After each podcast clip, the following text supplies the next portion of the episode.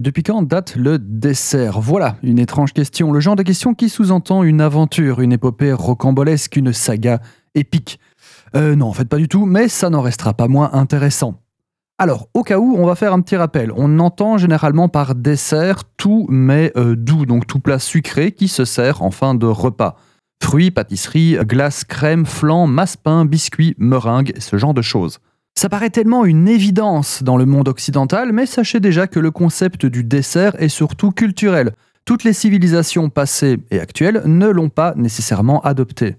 Alors si le dessert en tant que tel, donc le repas sucré qu'on mange en fin de repas, n'est pas adopté par toutes les cultures, les douceurs, les sucreries existent plus ou moins partout et depuis plus ou moins tout le temps. Des pâtisseries au miel de l'Antiquité aux gâteaux gélatineux à la pâte de haricots de la dynastie des Han. C'est un instinct de survie qui nous dicte l'amour du sucré, il ne faut pas l'oublier. C'est d'ailleurs la démocratisation du sucre raffiné qui va exploser le compteur. Mais donc, depuis quand ça date le dessert? Ici, on va parler du concept du dessert dans un menu qui arrive toujours à la fin, comme nous sommes habitués à le voir. Le mot dessert est apparu au XVIIe siècle, dérivé du verbe desservir, qui signifie tout simplement débarrasser la table.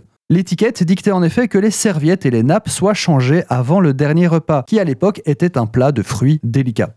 Dans un contexte courtois, le plat lui-même était connu sous le nom de fruit, mais les bourgeois l'ont rebaptisé dessert. Après la Révolution française, le fruit aristocratique sera bien évidemment entièrement remplacé par le mot dessert. Aujourd'hui, on cherche à de moins en moins sucrer les desserts et y apporter des ingrédients moins classiques afin d'innover et casser un peu les codes.